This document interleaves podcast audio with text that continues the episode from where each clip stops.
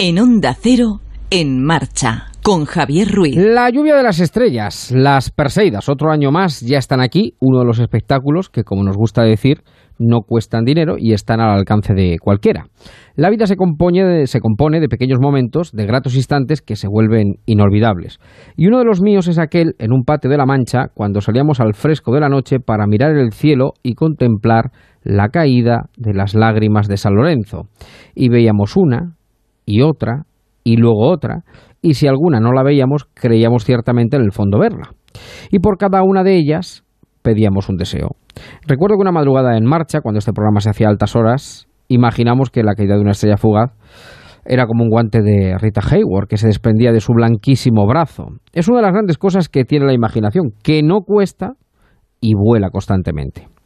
Hoy, mañana y pasado, a punto de llegar a la luna llena, no dejen de contemplar el espectáculo si pueden, como las grandes cosas de la vida, cada año igual, pero siempre con algún, con algún matiz diferente que lo hace único e inolvidable.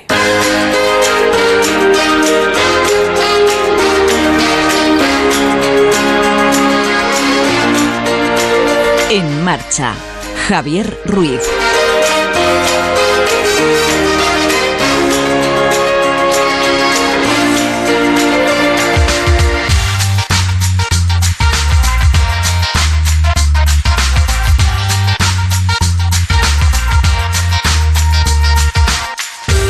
Muy buenas tardes, ¿cómo están? Bienvenidos cuando pasan 8 minutos de las 7 a las 6 en Canarias de este domingo 11 de agosto en el que vamos a tener una horita en marcha que vamos a dedicar pues a volar, a darle pie a nuestra imaginación, irnos de viaje, hablar de la sonrisa, hablar de Puy de Fu, nuestro lobby, en fin, tenemos muchas cosas que contar mucho contenido en esta horita, en la que ya saludo a Piti Klein, que ya veo que está en marcha, Felipe Ignacio, a José Zacarías, a Silvia, a Rafael, que está en el grupo de Facebook que tiene este programa, que es en marcha, con Javier Ruiz, como digo, juntos hasta las 8. Hoy como es, bueno, mm, el último programa de momento, porque este programa ya saben que es como el Guadiana, aparece y desaparece.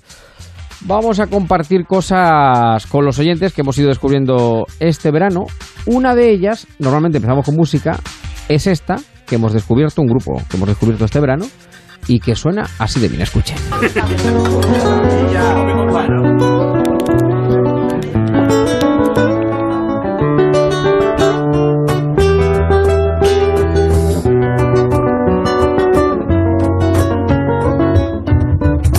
¿De qué estás hecho tú? De piedra o hielo, que no sabes sentir, ni amor ni celo, tú no eres como yo. Estoy seguro de eso, tú no eres como yo, a ti no te hizo Dios. De carne y hueso, tú no eres como yo, a ti no te hizo Dios.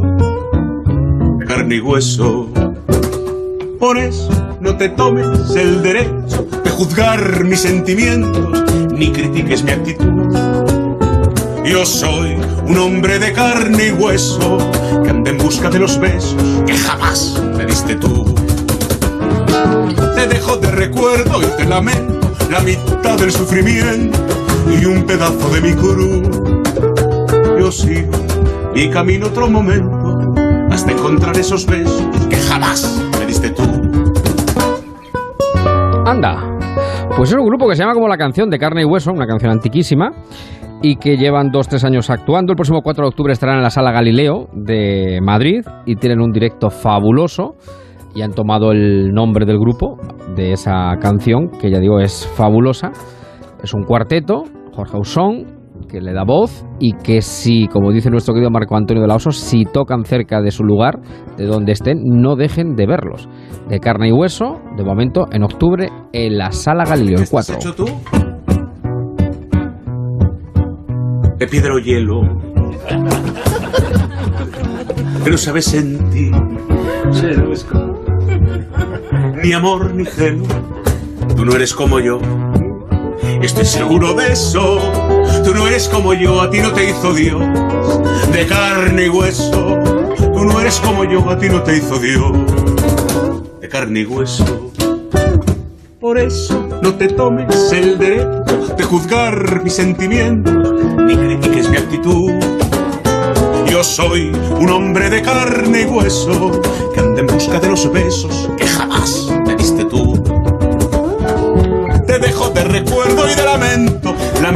del sufrimiento y un pedazo de mi cruz. Yo sigo mi camino otro momento hasta encontrar esos besos que jamás me diste tú. Pues ahí está, 7 y 12, 6 y 12 en Canarias, mal se tiene que poner la tarde para que no nos salga una horita entretenida. Estamos en marcha en Onda Cero, apretados de contenido y sobre todo de entretenimiento. En marcha, Onda Cero. Tú piensas que yo soy una paloma dichosa de picar entre tus manos. Pues han dado picando este verano de arriba abajo, de un lado a otro, de izquierda a derecha, de norte a sur, de este a oeste. Paloma Gallego, buenas tardes. Hola, ¿qué tal? Muy buenas tardes. Dominicales hoy, ¿cómo te va la vida? Pues estoy muy triste y apesadumbrada. Pues sí, porque... Mucho. Claro, pues terminamos nuestro nuestro periplo. ¿Esto sabes cómo es? ¿Cómo es? Es como haberse tomado un chupito Sí. cuando lo que quieres es una copa. Bueno, bueno, bueno, ya llegará la copa, ya llegará la copa, cuando tenga que llegar. Bueno, que mm, Y yo no soy como crees que yo para terminar lo vamos a hacer por todo lo alto, que soy. Literalmente. a la altura, claro, claro, claro, a la altura de una paloma brava como eres tú. Y bueno, pues a ver, ¿por dónde nos vas a llevar o qué nos propones en este último viaje de en marcha de la temporada estival 19? Sí, pues vamos a irnos, como bien dices, por todo lo alto. Vamos a buscar sensaciones diferentes, experiencias distintas. Todavía estamos a tiempo de disfrutarlas este Sí. verano. Vamos a aprovechar, claro, el buen tiempo para disfrutar de la naturaleza eh, y permitir que asome que todos lo tenemos nuestro pequeño aventurero dentro, porque tú, sin saberlo, también lo tienes. Seguro. Hoy vamos a visitar Castilla y León, Asturias y una pequeña zona de Francia, eh, muy cerquita de España, y todo ello para practicar el turismo activo. Vamos pa la playa, pa curarte el alma. Cierra la pantalla, abre la medalla. Bueno, ir a la playa ya es turismo activo en sí, porque claro, tienes que bueno, ir a... depende. si te claro. gusta tirarte en la toalla y no hacer nada, es poco activo. Eso pero es, es, muy es. agradecido, por Eso otra es, parte. eso es. Pero no, porque ya hemos hablado de playas, vamos a visitar una, pero no solo para tomar el sol, sino para movernos. Lo primero que hacemos es irnos hasta Castilla y León, que es una región perfecta para disfrutar del turismo activo, porque cuenta con una enorme variedad de paisajes y, por lo tanto, de actividades que podemos hacer en todos estos lugares. Nuestro cicera- cicerone en esta región eh, va a ser Raúl Temprano. Él es vicepresidente de la Asociación de Turismo Activo de Castilla, eh, de Castilla y León Sí. y es también dueño de Hueco, que es una empresa que recibió este año en Fitur el Premio Nacional de Turismo Activo. Luego sabremos por qué lo ha recibido y, desde luego, eh, muy merecido. Es la persona adecuada para trazar una ruta completa y repleta de atractivos como estos. Está la zona de Hoces de Duratón, eh, muy interesante para Segovia, para descender con, con piragua, ¿no?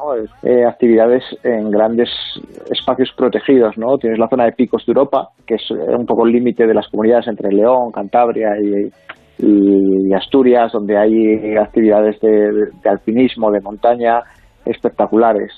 Tienes la zona de Gredos también, la provincia de Ávila, donde, por ejemplo, ir en invierno pues es algo espectacular, ¿no? Por, el- por la cantidad de hielo, de nieve que puede haber en aquella zona.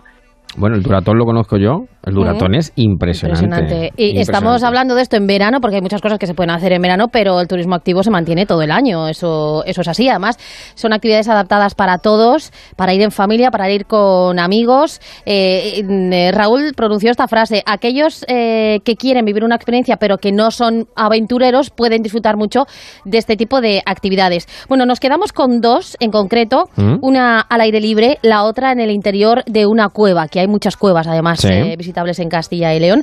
Vamos a empezar por la primera que encontramos en Burgos. Aunque parezca extraño, ¿no? Uno siempre piensa que para hacer windsurf o para hacer kitesurf o para hacer vela, uno piensa en la costa española, ¿no? Pero hay una zona en Burgos con, con grandes pantanos que es ideal para este tipo de deportes por los vientos que tiene. Entonces ahora mismo en verano, pues una zona que tiene un ambiente muy playero, ¿no? Por decirlo de alguna manera, en medio de la, de la montaña y que también es muy recomendable. Ah. Ahí tenemos un poquito de todo, playa y montaña. Y vamos a descubrir ahora el interior de una de esas cuevas, de una de las cuevas más bonitas, más espectaculares. Está eh, en León, es la cueva de Valporquero y una manera muy diferente de conocer y de recorrer sus tres kilómetros de río. De esta manera. La cueva del Porquero tiene un río subterráneo que es unos 3 kilómetros, eh, que es un río lleno de cascadas, de pozas, de lagos, que lo que hace una empresa de León, que se llama Hueco, que es una, la empresa en la que trabajo yo, es eh, una actividad en la que te pone un traje de neopreno, un casco con iluminación y acompañado de unos guías, desciendes ese río por el agua, ¿no? Y entonces hay cascadas que bajas haciendo rappel con cuerdas, hay pozas que pasas nadando, hay lagos que, que vas a ver dentro del agua, entonces es una, una actividad de unas tres horas, tres horas y media muy espectacular bueno, pues fíjate qué chulada. Yo he estado en esa cueva, lo que pasa que no practiqué esta espeleología, pero es verdad que, es preciosa esa, esa cueva, así que la recomendamos. Merece la pena. Y desde luego que ha merecido el premio que, han recogido este año en Fitur. Bueno, pues del interior nos vamos a la costa para hablar no solo del agua, del viento, que es imprescindible para coger las olas y sentirse parte del mar. Así que hoy nos vamos a surfear. ¡Anda! Mira, mira, mira, mira, mira, mira,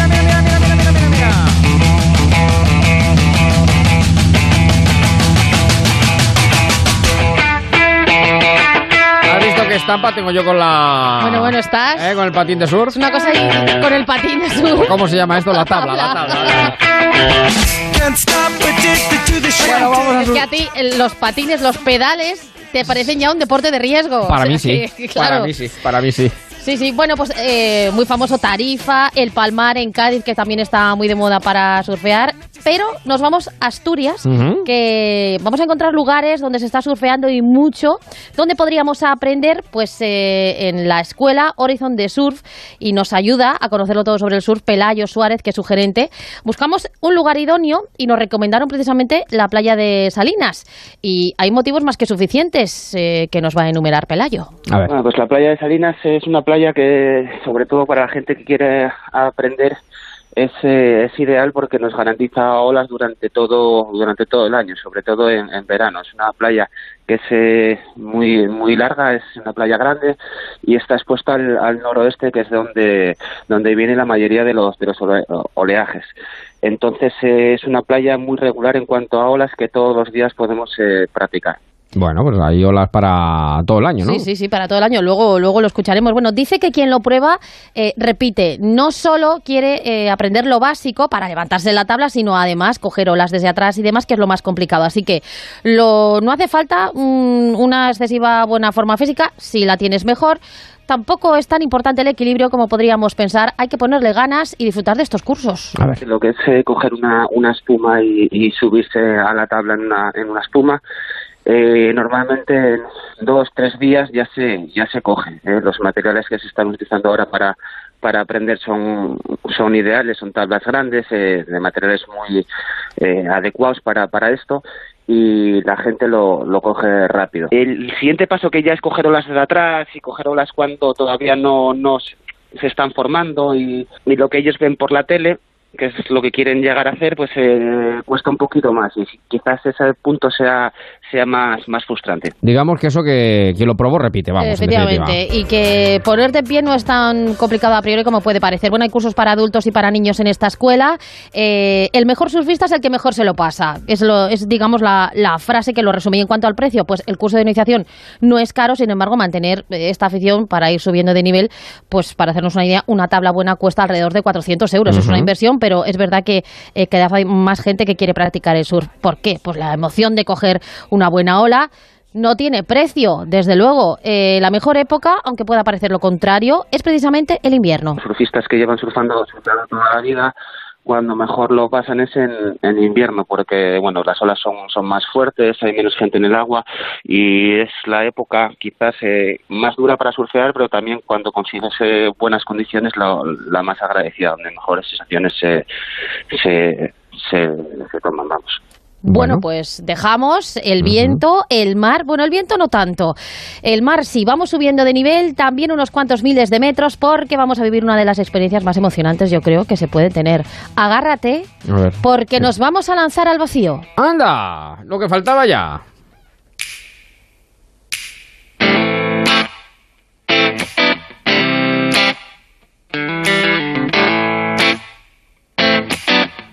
Así de boca de lleno. Así, tal cual. años del lobo, escondido en el fondo de agujero excavaron tantos cuerpos al lado. Vamos a imitar a este grupo Aizal que cantando eh, esta canción Pánico Práctico y rodando el videoclip se lanzaron en paracaídas. Directamente. Directamente.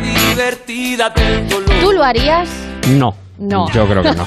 Yo Bueno, creo que no. No lo digas tan rápido, porque yo después de hablar con Miguel Ángel Domingo del Club de Paracaidismo Pirineos, lo haría, sin dudarlo. Eh, igual me pasaría un poco como a la mayoría de la gente que él relata que cuando suben en el avión es cuando te preguntas, ¿pero qué hago yo aquí pudiendo estar en suelo firme? Pero nos ha contado que de las miles de personas Mm. que se han lanzado con ellos, solo una decena ha decidido volver por donde había venido, es decir, bajarse y no lanzarse en paracaídas. Bueno, ellos saltan de, en el aeródromo de Po, en el sur de Francia. Es una charla muy estimulante, eh, no es un deporte extremo, Ujú. eh, eso lo, lo dice, es una actividad más tranquila de lo que se puede creer y sobre todo muy segura. Y se viven sensaciones inigualables a 4.000 metros de altura. van pensando eso de qué hago yo aquí, se pasa instantáneamente porque es una gozada. Salimos del avión, vas acelerando unos segundos, aproximadamente unos, unos 10 segundos, hasta que alcanzamos unos 200 kilómetros por hora. El movimiento se convierte en uniforme, deja de haber eh, esa sensación de caída en el estómago. O sea, racionalmente sabes que estás cayendo, pero las referencias que tienes eh, son de que estás flotando. El aire se ha convertido en un medio muy denso, te puedes apoyar en él, el suelo no lo ves acercarse. 4.000 metros reales de altímetro, que son 50 segundos de caída libre, hasta 1.500 metros de altura, que es cuando abrimos el paracaídas. Y luego estamos 6 minutos o por ahí volando con el paracaídas. Vamos a arrancarlo con altura. El demo lo canto con Honduras. ¿Cómo no vamos a poner a Rosalía? Por altura, mucha altura. la sabrosura. Nunca he visto una joya tan pura. Esto para que quede lo que yo hago dura. Con altura. Bueno, pues con altura. de altura, 4.000 altura, metros, altura. un poquito más. Para la primera vez eh, recomiendan el salto tándem. Y después, los que quieran continuar viendo la vida desde las alturas, pues que se decante por el curso. A ver. Saltan con su propio paracaídas y van con dos instructores que los vamos cogiendo, los llevamos cogidos, cada uno de un lado, y por medio de un código preestablecido de señales les vamos a- dando instrucciones para corregir la posición, abren su propio paracaídas a 1500 metros de altura, eh, a partir de ahí llevan también una radio dentro del casco que les vamos dando instrucciones desde tierra, un montón de sensaciones eh, visuales, eh, auditivas, eh, táctiles, por lo que comentábamos, por el aire. Cuando el día está nubla- nublado y pasamos por encima de nubes, la verdad es que es un espectáculo porque por encima de las nubes tenemos un, un sol maravilloso, todo un mar de nubes por debajo. Pues así lo vamos a dejar en paracaídas. Dejamos a Paloma Bueno, en bueno, vuelo. volando, volando. Volando, ya veremos dónde aterriza la próxima ocasión. Paloma, gracias por todo como siempre. Un beso muy Un grande. beso y todos. nos sentimos en marcha. Turismo activo.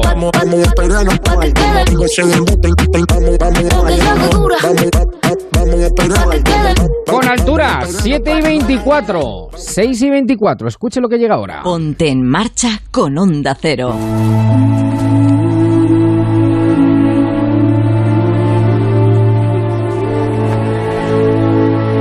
Niña, ¿qué haces a estas horas tardías aquí sola? Venía a coger agua. ¿Cómo te llamas? Soy María de Sagrario, la hija del aguador de la Antequeruela. ¿Y vos? ¿Quién sois? Parece que escribe. Sí, hija, sí, escribo. Cuando el anochecer me regala algo de frescura, vengo también al río, como tú. Escribo lo que me dicta el viento y el polvo de los caminos. Mira el Tajo, hija. Escucha la dulce voz del sueño de Toledo.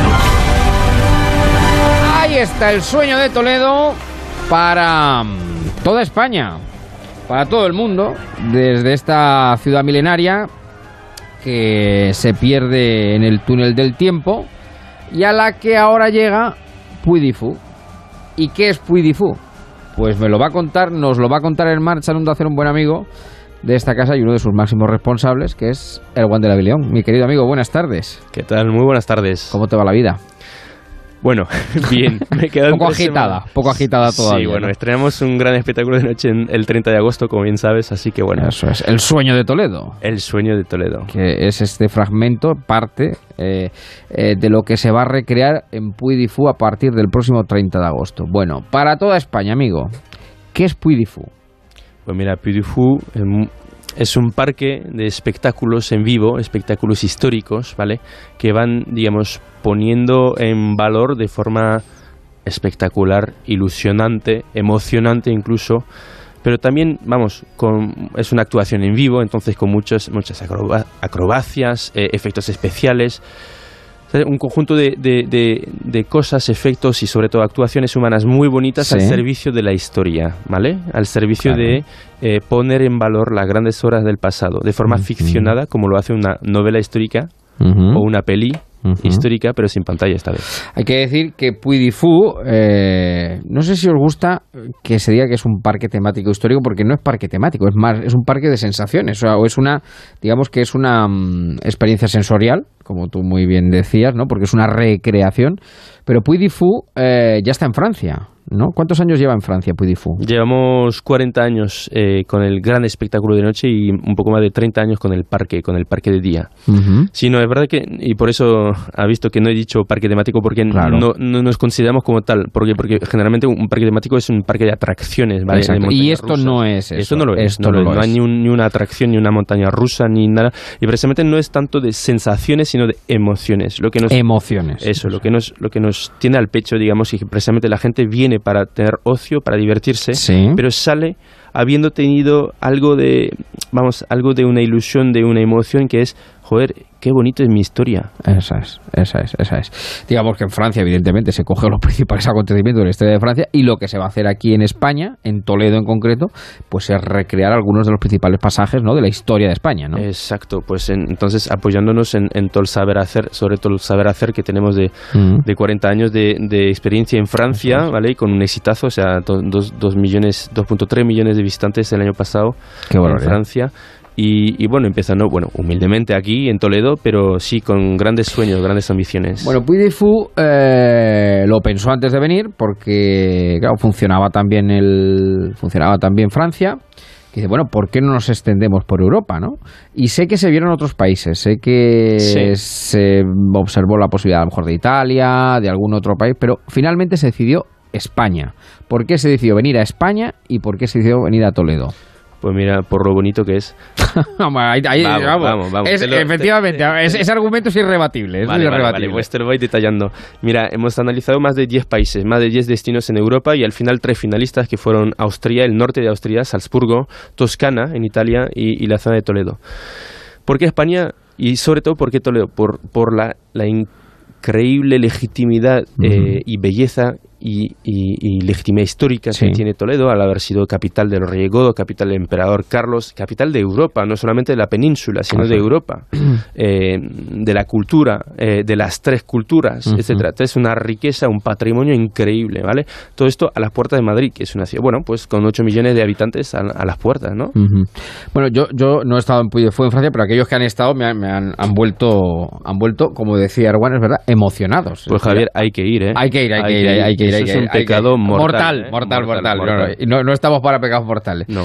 Pero es verdad que es muy curioso porque todo aquel que ha ido a Puy de Fou de Francia y ha vuelto, vuelve contándolo precisamente emocionado. vuelve, hecho apóstol. No solamente discípulo, sino hecho apóstol. No, pero en fin, incluso recuerdo un amigo que me decía, dice, bueno, dice, me consideraba en un momento determinado hasta como un cetrero, ¿no? Es decir, que al, público, el público se involucra en, en, la, en, lo que es esa recreación histórica, ¿no? Sí, mira, precisamente lo que, si, quieres lograr eh, lo que es la, la, fina, la fina punta, digamos, que es la, la emoción, ¿vale? Claro. Que esta, esta este sentimiento muy particular en el corazón de cada uno y que es muy peculiar en el corazón de cada uno, pues tienes que acercarte al público, tienes que acercarte dándole eh, raíces, sueños y dándole una experiencia que hace en familia. Son las tres cosas que para nosotros son fundamentales. Raíces, sueños, familia. Eso. Ahí está. De dónde, para saber a, dónde vas, tienes que saber de dónde vienes. raíces. Raíces, raíces de lo que hicieron, la sangre que corre por tus venas, tus antepasados, ¿vale? De forma novelizada, etcétera. Pero hemos encontrado, digamos, una otra manera de hacer lo que hacían antes los abuelos, que le contaban la leyenda, las anécdotas, etcétera, a sus nietos, pues en, la chimenea, al lado de la chimenea, etcétera.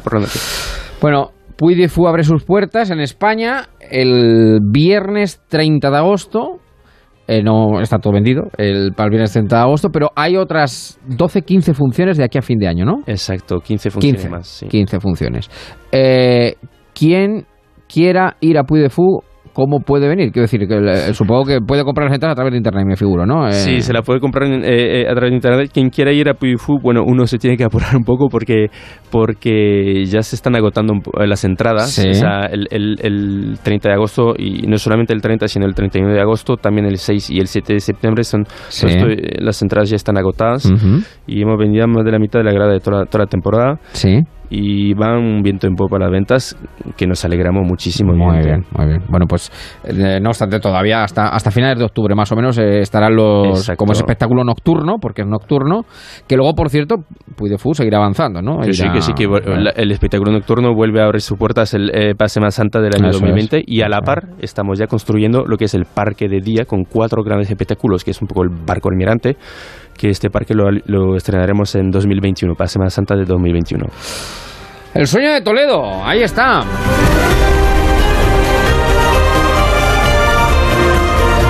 Si no lo conocen, no han oído hablar de él, búsquenlo, búsquenlo, búsquenlo. Puy di Fou, una manera diferente de emocionarse con la historia, con nuestra historia, en este caso con la historia de España. Querido Juan, muchísima suerte y muchísimas gracias por estar aquí en Onda Cero, en marcha, en esta tarde de domingo. No dejarse los domingos, así está. Por eso va a salir de bien Fou y va a triunfar pues en toda la Europa conocida y hasta la desconocida. Así que muchísimas gracias, Juan. Muchas gracias a vosotros. Un fuerte abrazo.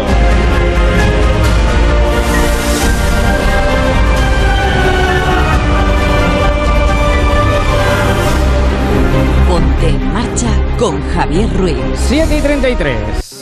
Algo en tu cara me fascina, algo en tu cara me da vida. Será tu sonrisa, será tu sonrisa.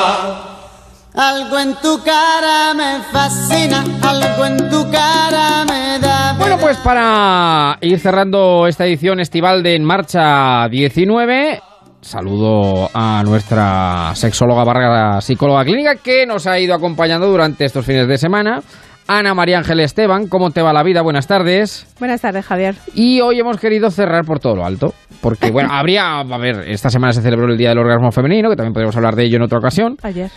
Exacto. Estamos exacto. Eso es, eso es, eso es. Pero me propone un tema que yo, claro, es irresistible, es irresistible, y es el del poder de la sonrisa. ¿La sonrisa tiene poder? Eh, a ver, sonríe. claro, depende cómo sea la sonrisa, evidentemente, claro, ahí hay muchas... sí, sí, tiene muchísimo poder. Mm. Eh, sobre todo para sobre uno mismo, tiene efectos. Sí. Y tiene efectos también en, en los demás y Sí. en la actitud de los demás hacia nosotros. Y entiendo, entendemos que efectos benéficos, claro. Claro, claro, claro, claro. Todos, ¿Por qué todos. nos cuesta entonces tanto sonreír? Bueno, pues al final, fíjate, mira, todos los niños Sí.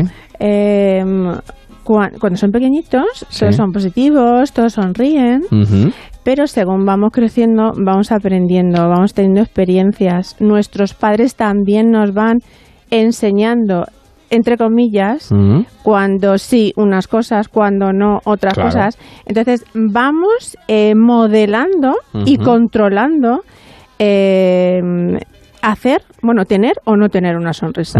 Aparte que la sonrisa también está dictada por, por la emoción que estemos teniendo en ese momento. Si nos sentimos mal, Sí. tendemos a, a tener un gesto que se ve en la gamsura de la boca.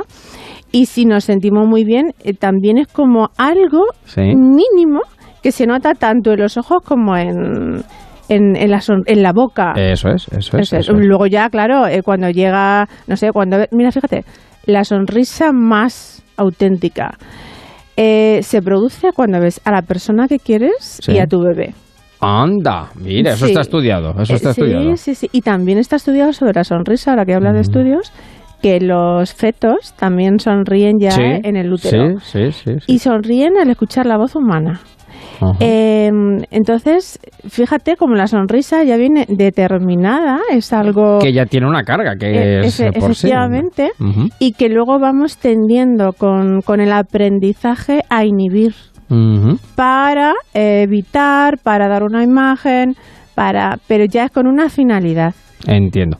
Pero sin embargo, en lo que hablamos nosotros, lo que a nosotros nos interesa, que son las relaciones, las relaciones eh, humanas y sobre todo, bueno, pues relaciones, digamos, de pareja o relaciones amorosas. Digamos que a la hora, por ejemplo, de seducir, eh, la sonrisa también es un arma bastante poderosa, ¿no? Sí, sí, estaba hablando, bueno, yo estaba pensando en- no solamente en la sonrisa para seducir, pero claro, la sonrisa para seducir, ahí también hay estudios, uy, la sonrisa está muy estudiada, Sí. ahí también hay estudios, eh, las mujeres podemos sonreír más abiertamente eh, para crear un, un efecto de tranquilidad Sí. a la hora de mm, pues la persona que tenemos enfrente Sí. que se sienta también eso, el efecto de tranquilidad en el en el que quiere acercarse porque nosotros estamos intentando seducirle. Vosotros, para seducir, también, sí, la sonrisa. La sonrisa es importantísimo para todo, importantísima para todo en cualquier aspecto de la vida.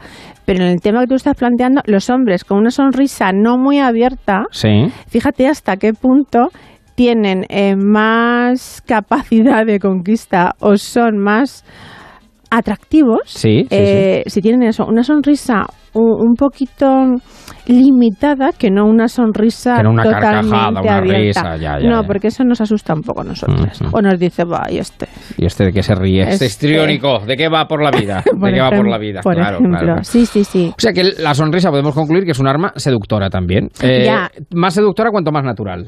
Sí, efectivamente. Porque también está la sonrisa forzada, que la sonrisa forzada... La sonrisa mm, forzada. Yo creo que produce rechazo en un momento. no, se dado. nota, se nota muchísimo. O a lo mejor lo noto yo por, por mi trabajo, ¿no? Pero eh, una sonrisa forzada. eh, mira, la sonrisa marcada, eh, la espontánea, Sí. eh, moviliza mm, alrededor de 26-28 músculos en la cara, imagínate, Sí, tenemos sí, sí, muchísimos. sí, sí. Y la sonrisa forzada es la. ¿Qué he dicho antes? ¿La forzada? No, la, la espontánea. La normal, la, normal, natural, es. la natural. La, la forzada no, moviliza menos. Y es la sonrisa que normalmente aprenden los políticos. Ya. Eh, que se pasarán horas en el espejo, ni sabe, practicando. Pero fíjate, un efecto psicológico muy importante Sí. para uno mismo, y esto, eh, vamos, en cuanto al ánimo, si estamos un poco decaídas, decaídos, deprimidos, el sonreírnos a nosotros mismos Sí. ya produce un efecto de subida del ánimo. Eh, pero sin mirarnos al espejo. No tenemos que mirarnos al espejo. Solamente intenta sonreír sin mirarte. Porque sin mirarte, si te miras, te estás juzgando. Pero si no te miras y sonríes, un minutillo así, empiezas a sentirte ya un poquito mejor. Eso está comprobado, comprobado por mí misma Sí. también. O sea, empiezas a sentirte mejor. Y eh, también eh, a la hora de interactuar e interaccionar eh, con otras personas que no sea en el ámbito de, de, mm, de la pareja ni de, de- de intentar ligar, la persona que sonríe crea más comodidad a la persona que tiene enfrente porque parece más sensible, más fiable. Eh, entonces, eh, como que podemos confiar más en ella. Eh, y hay otras personas, bueno, incluso en algunos trabajos, sonreír te hace que te den más propinas, los camareros, la gente amable. O sea, la sonrisa siempre crea un efecto, el efecto espejo en el que tienes enfrente, porque si tú sonríes va a ser casi inevitable que el de enfrente también sonría al verte, a no ser que se la inhiba. Exacto, exacto, exacto. Se le vaya, efectivamente. O Si la inhibe, no, pero si no, le va a salir una sonrisilla. de oreja a oreja, efectivamente. Luego está la impostada, que es la de que decía Pantoja, dice dientes, dientes, que es lo que jode, pero bueno. pero no es el caso, no es el caso. Por lo que concluimos que, eh, como decía la gran Mary Poppins, con un poco de azúcar todo eh, sale mejor, todo eh, Claro, funciona ah, mejor. pero fíjate cuando dice con un poco de azúcar, incluso en discusiones, cuando uno está y tú le sonríes un poquito, sin pasarte, porque entonces va a decir, ¿y este con esta chulería qué pasa? Pues si tú le sonríes un poquito eh, cuando ella te está echando la bronca, por ejemplo, pues es que incluso a ella, mm, ella empieza a relativizar el tema. Eh, cuando el otro sonríe, empieza a relativizar el tema y se enfada menos. Una sonrisa suaviza un enfado. Claro, naturalmente. azúcar esa píldora que os dan, la píldora que os dan pasará mejor si hay un poco de azúcar. Esa píldora que os dan. Antidepresión. ¿no? Exacto, exacto, exacto. Bueno, yo quiero recordar eh, que Ana María Ángel Esteban eh, tiene su consulta en Toledo, pero atiende a toda España, al universo, a quien lo considera oportuno, en el, por- a- también a través de redes sociales, pero bueno, sobre todo en el 615 22 46 80. La última frase, el último, la última píldora para dejarnos una sonrisa en los labios, querida Ana. Ah, pues mira, la sonrisa eh, para mí es un reflejo externo de una actitud ante la vida. Yo soy una persona que está prácticamente siempre sonriendo. Tú eres una persona, bueno, en- no solamente refleja la- las emociones, sino un- una forma de vida. Exacto. Tú eres una persona que también, hombre, de vez en cuando, claro, pero tú siempre estás con una sonrisa o- Intentamos. O, o con las risas. Intentamos. Y. y bueno, pues esa actitud es maravillosa.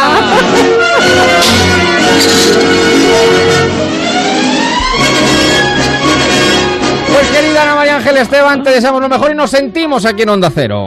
Un beso, Javier. Un beso. Pero siempre fuma y vuela con tesón, porque una gota de elixir de cada Y ponte en marcha con Onda Cero y Javier Ruiz.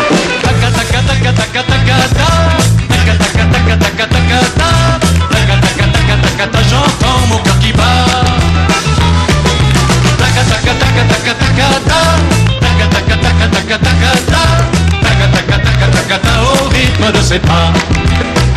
Pues quedan 18 para las 8.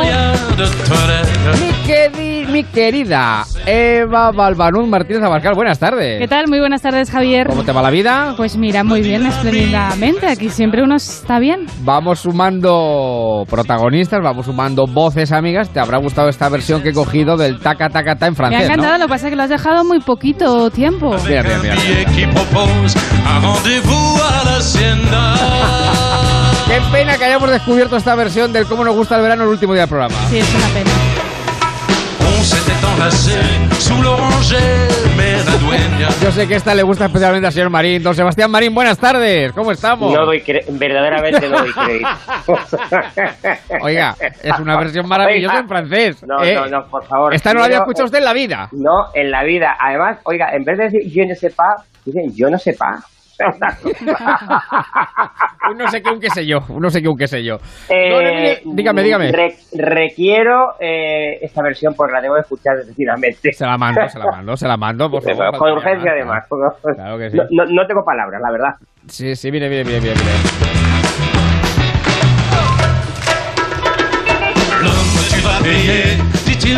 Don Emilio Hidalgo, ¿qué tal? Muy buenas tardes. Muy buenas tardes, ¿cómo están ustedes? ¿Le gusta usted el francés? El, el- el- el- ¿Cómo suena en francés, quiero decir?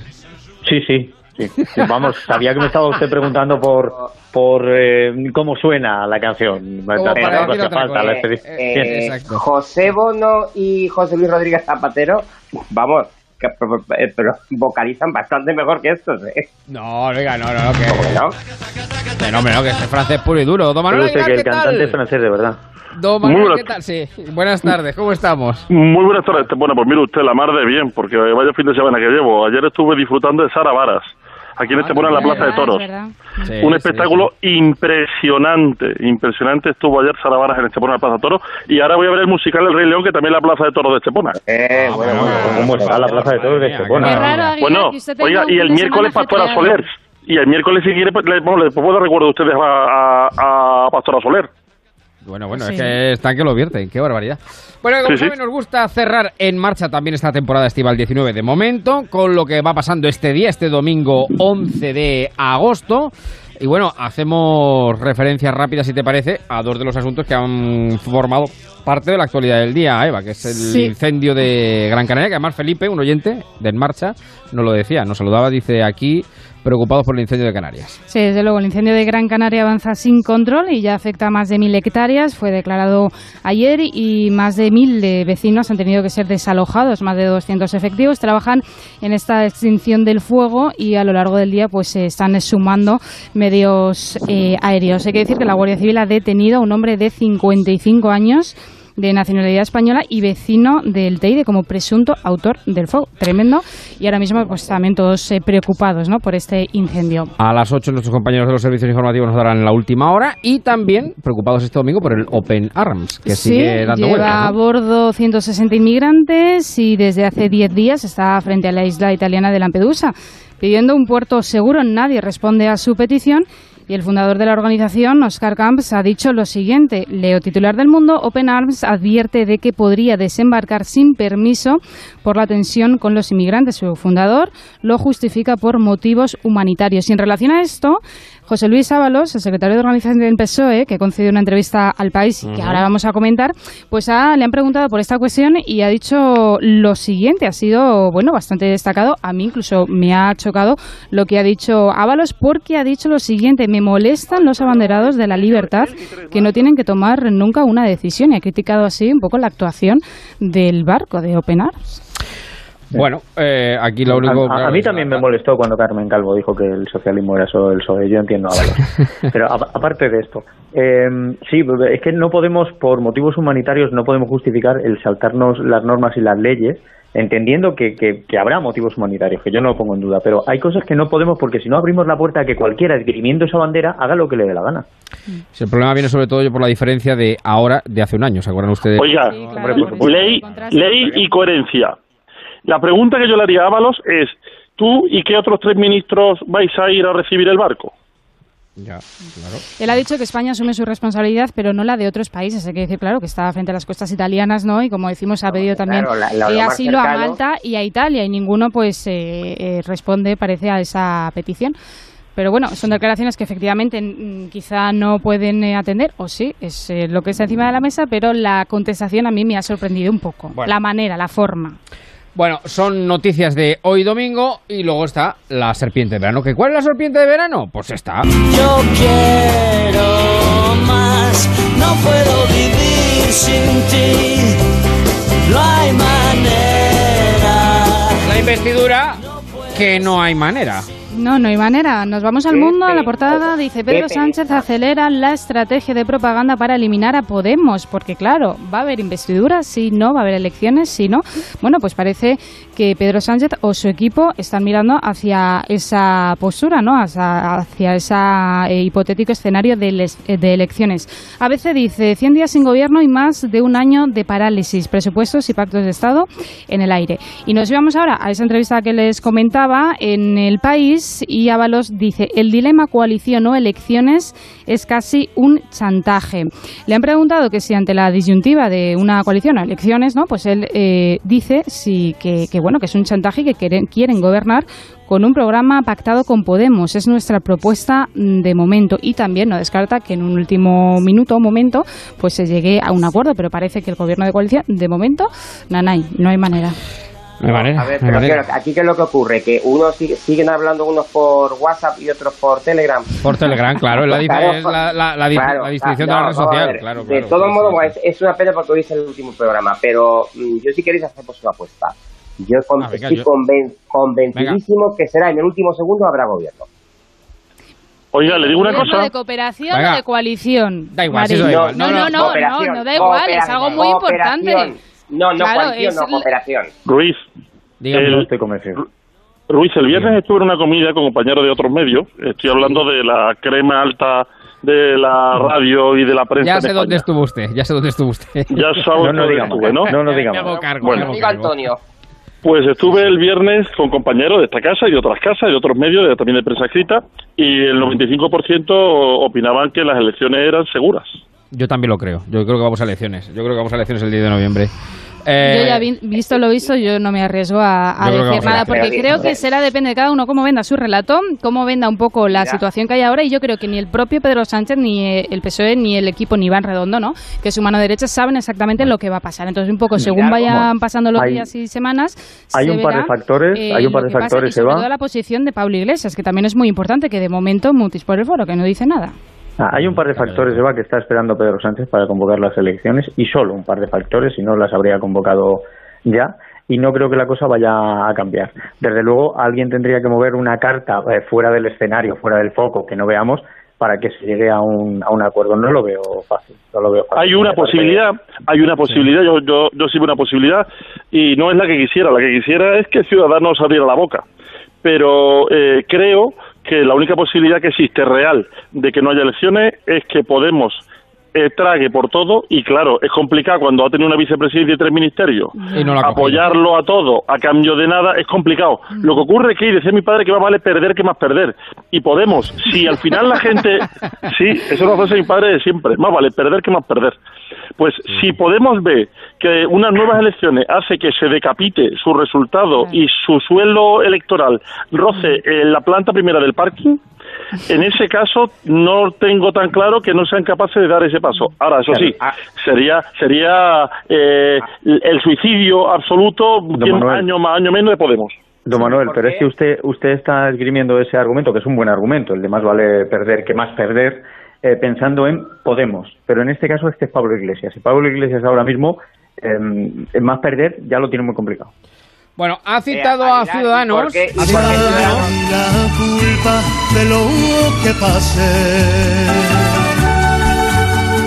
Cúbrete tú la espalda con mi dolor. Porque hoy tenemos entrevistas varias también. Sí, tenemos Hemos entrevistas hablado ya de Ábalos, pero hay más, ¿no? De Ábalos, sí. Ahora vamos eh, con Villegas, eh, el secretario Dios general. mío, de qué calor me está El número dos, váyase a la piscina, que es el mejor sitio ahora mismo.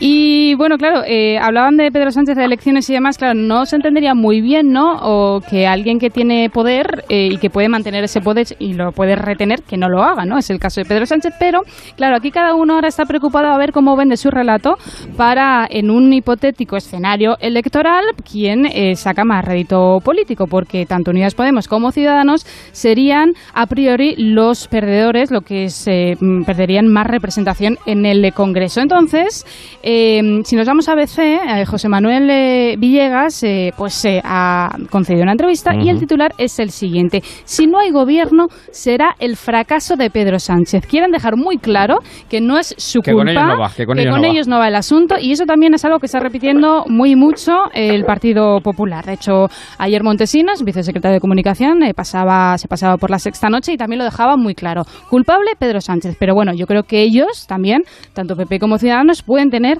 cierta y tienen cierta responsabilidad. Hay que decir que Ábalos, acuérdense, se abstuvo, porque aquí decimos Pedro Sánchez no se abstuvo, eh, dimitió. pero Ábalos- Sí, pero Ábalos sí. Ábalos sí, se abstuvo, o sea, él puede decir y lo dice con, eh, claro, como Autoridad, diciendo, con "Oye, autoridad, con que yo autoridad". me abstuve, ¿no? Y gracias a eso, a la abstención del PSOE, el, PP del barco- gobernó. El capitán del barco Eva es eh, Pedro, no. No, pero quiero decir que hay mucho. De hecho, esta semana también han enviado una carta, ¿no? Eh, Los eh, diputados que se abstuvieron del PSOE a- al PP diciéndoles, oye, que es que es verdad que Pedro Sánchez en este caso es el presidente, pero que el resto del grupo sí que se, se abstuvo. Bueno, Oiga, pero es que no estoy de acuerdo con el matiz de la diferencia entre Villegas y Montesino. Y me parece que estoy más de acuerdo con con Montesino en este caso, aunque parezca contradictorio por el partido. Pero eh, se lo digo porque creo que hay una diferencia entre dos conceptos. Uno es el de responsable y después otro es el de culpable. Responsable, por supuesto que el responsable es Pedro Sánchez, estoy de acuerdo con Villegas. Pero culpable es la pregunta que se va a hacer todo el mundo antes de votar el día de noviembre. El que la gente opine que es el culpable de que volvamos a votar, ese que se dé por castigado. Y yo creo Sí, que esa es la sí, sí, pregunta. ¿Quién será el culpable? bueno, Ah, pues eh, si vuelve a haber elecciones, arrasará Pedro Sánchez. Bueno, Entonces no eh, sería sí, culpable. Casi cinco para las ocho. Por eso lo digo. La otra gran protagonista del día también, en, lo- en este domingo informativo, ha sido Isabel Díaz sí, Ayuso. lo, lo lleva siendo, yo creo, a muy pesa- a su pesar, ¿no? Desde luego, Isabel Díaz eh, Ayuso, en muy poquitas eh, horas, bueno, en 48 concretamente, el martes se comenzará, arrancará ese pleno del debate de investidura de, de la que va a ser la próxima presidenta, la más joven de la Comunidad de Madrid, de la historia. Y bueno, durante estos días, pues ha tenido una semana complicada, ¿no? Porque se la ha relacionado con eh, informaciones muy comprometidas, ¿no? Supuestas irregularidades en el crédito de Aval Madrid que que se concedió su padre y que no fue pagado, también relaciones con la trama púnica. Bueno, pues hoy ha concedido otra entrevista, en este caso al mundo, y el titular, uno de ellos, eh, dice, lo confieso todo, tengo pecados, pero siempre he sido honrada. También dice que su única vinculación eh, que puede tener con la empresa, con empresarios de la púnica, es, eh, bueno, pues una vinculación por cuestiones técnicas, porque ella se encargaba, vamos a recordar, de la comunicación online, ¿no? Web, y bueno, pues ese correo que le compromete es ella, bueno, pues pidiendo un lavado de imagen, ¿no? De Esperanza Aguirre, trabajaba para ella a través de una página web. Y bueno, en esa entrevista también, eh, pues es, que, se ha es, que, es que va a llegar un momento que para sentarte con uno, tomarte una cerveza, le a pedir el antecedente de penales, ¿eh? No, pero- Es que- no, y luego- y luego- Es que la responsabilidad no puede ser cosa. conocer o estar en un bar donde la otra mesa estaba. Es que de verdad la responsabilidad. Y, de aquí no, se nos está yendo de las manos esto. Y más viniendo del Partido Popular, yo creo que serían muy torpes, muy torpes, muy torpes poner a alguien que tiene algo feo. Lo digo de verdad, porque es que eh, lo miran de la A a la Z. Ya, pero La si miran, la en- si, alguna vez ha tomado café con porras en un sitio donde también está uno de la púnica, hombre, esto, esto ya se está, yendo- está yendo de las manos. Ella dice que la campaña, que hay una campaña contra ella y es eh, porque intentan no echar por tierra su investidura. Vamos a ver, fin. dependiendo, en este país, dependiendo de las circunstancias, para algunos responsabilidad es haber pasado por la misma carretera por la que pasó una vez un corrupto, y en otros casos no hay responsabilidad aunque le haya sujetado la pistola al francotirador. O sea, esto es así.